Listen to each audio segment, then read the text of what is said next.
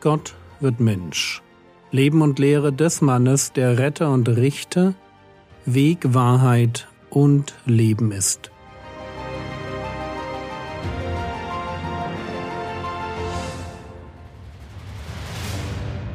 Episode 350 Was den Menschen verunreinigt Teil 1 Markus Kapitel 7 die Verse 11 bis 13 Ihr aber sagt, wenn ein Mensch zum Vater oder zur Mutter spricht, Korban, das ist eine Opfergabe, sei das, was dir von mir zugute gekommen wäre, lasst ihr ihn nichts mehr für Vater oder Mutter tun indem ihr das Wort Gottes ungültig macht, durch eure Überlieferung, die ihr überliefert habt.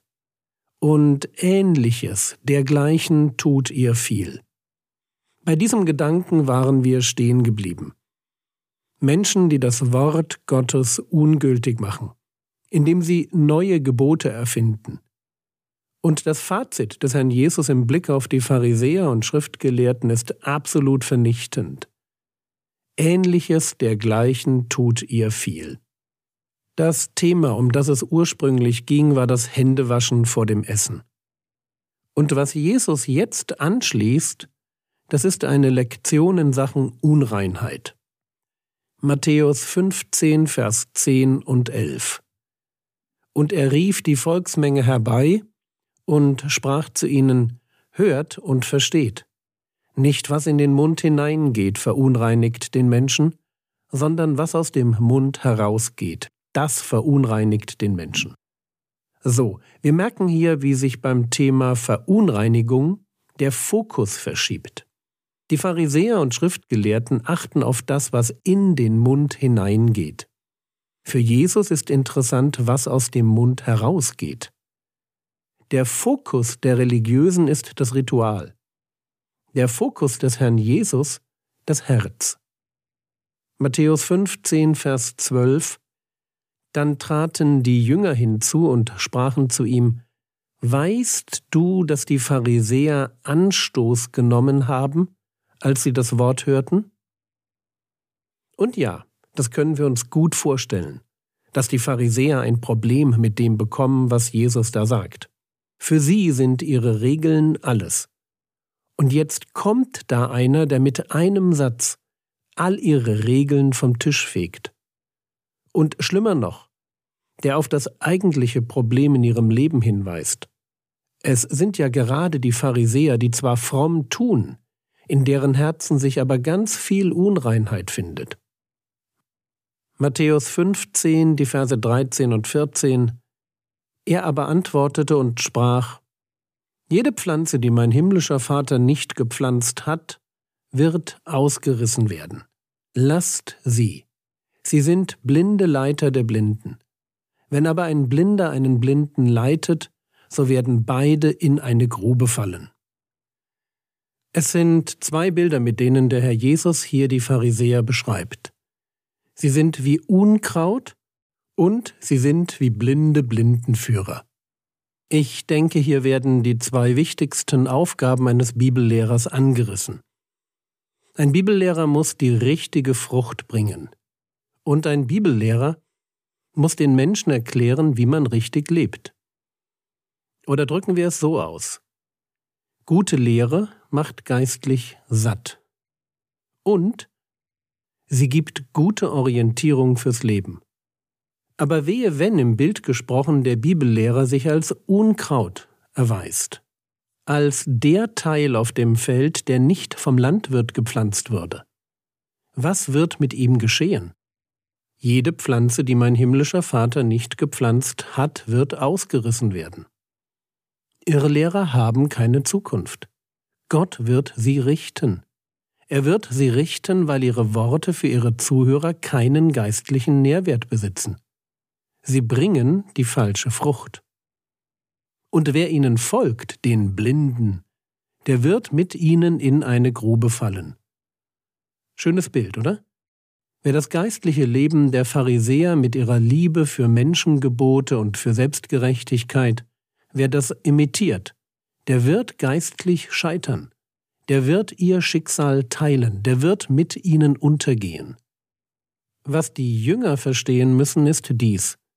Sie dürfen nicht auf die falsche Lehre der Pharisäer und Schriftgelehrten hören, und sie dürfen ihrem Vorbild nicht folgen. Es ist deshalb auch nicht schlimm, wenn die Pharisäer an dem Anstoß nehmen, was Jesus sagt. Ihr Verhalten ist nur ein Indiz für den Konflikt, der im Raum steht. Das ist dann auch der Grund, warum Jesus den Jüngern den Rat gibt, lasst sie. Und das ist ein guter Rat. Ich kann mich als Jesus-Nachfolger nicht um jeden Irrlehrer kümmern, dem es nicht passt, dass ich die Dinge ernst nehme, von denen Jesus gesagt hat, dass ich sie ernst nehmen soll. Und dass mir die Dinge egal sind, die meinem Herrn Jesus egal sind.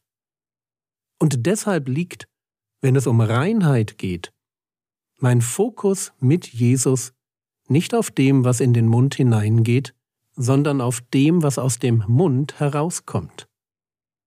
Matthäus 15, Vers 15 Petrus aber antwortete und sprach zu ihm, Deute uns dieses Gleichnis. Mit Gleichnis ist hier das gemeint, was Jesus eben gesagt hat. Der Vergleich der Pharisäer mit Unkraut und blinden Blindenführern. Kleine Wortkunde. Der Begriff Gleichnis, griechisch Parabole, steht in der Bibel nicht nur für das, was wir heute darunter verstehen.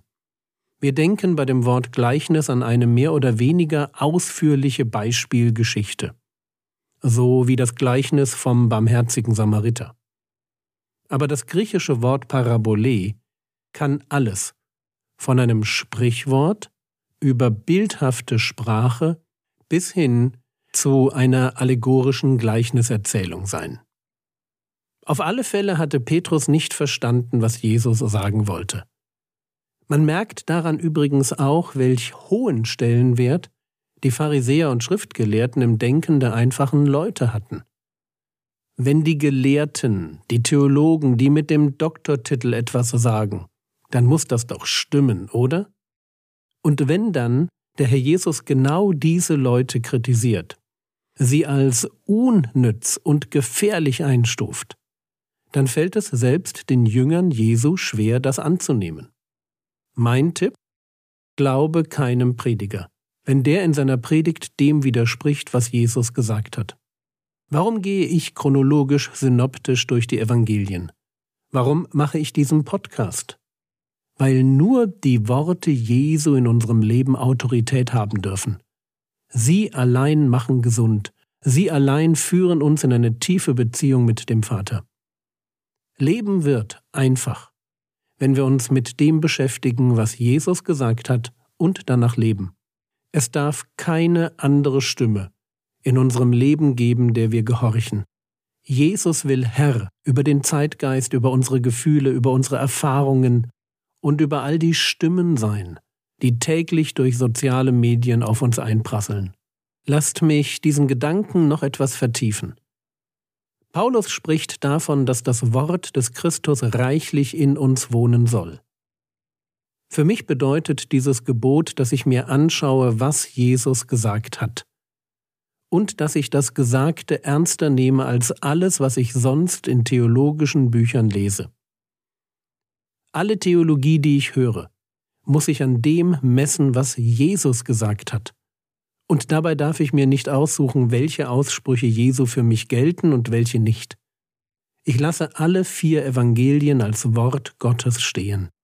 Der Heilige Geist wusste schon, was er tat, als er sie inspiriert hat. Paulus spricht davon, dass wir mit dem Christus auf eine verquere und selbstsüchtige Weise umgehen können, ihn quasi vor den Karren unserer Erwartungen und Wünsche spannen können. Lasst uns das bitte nicht tun. Jesus ist das wahre Manna und er ist der Weg. Er ist die Pflanze, die der Vater gepflanzt hat und er ist der Guide, dem wir 100% vertrauen dürfen.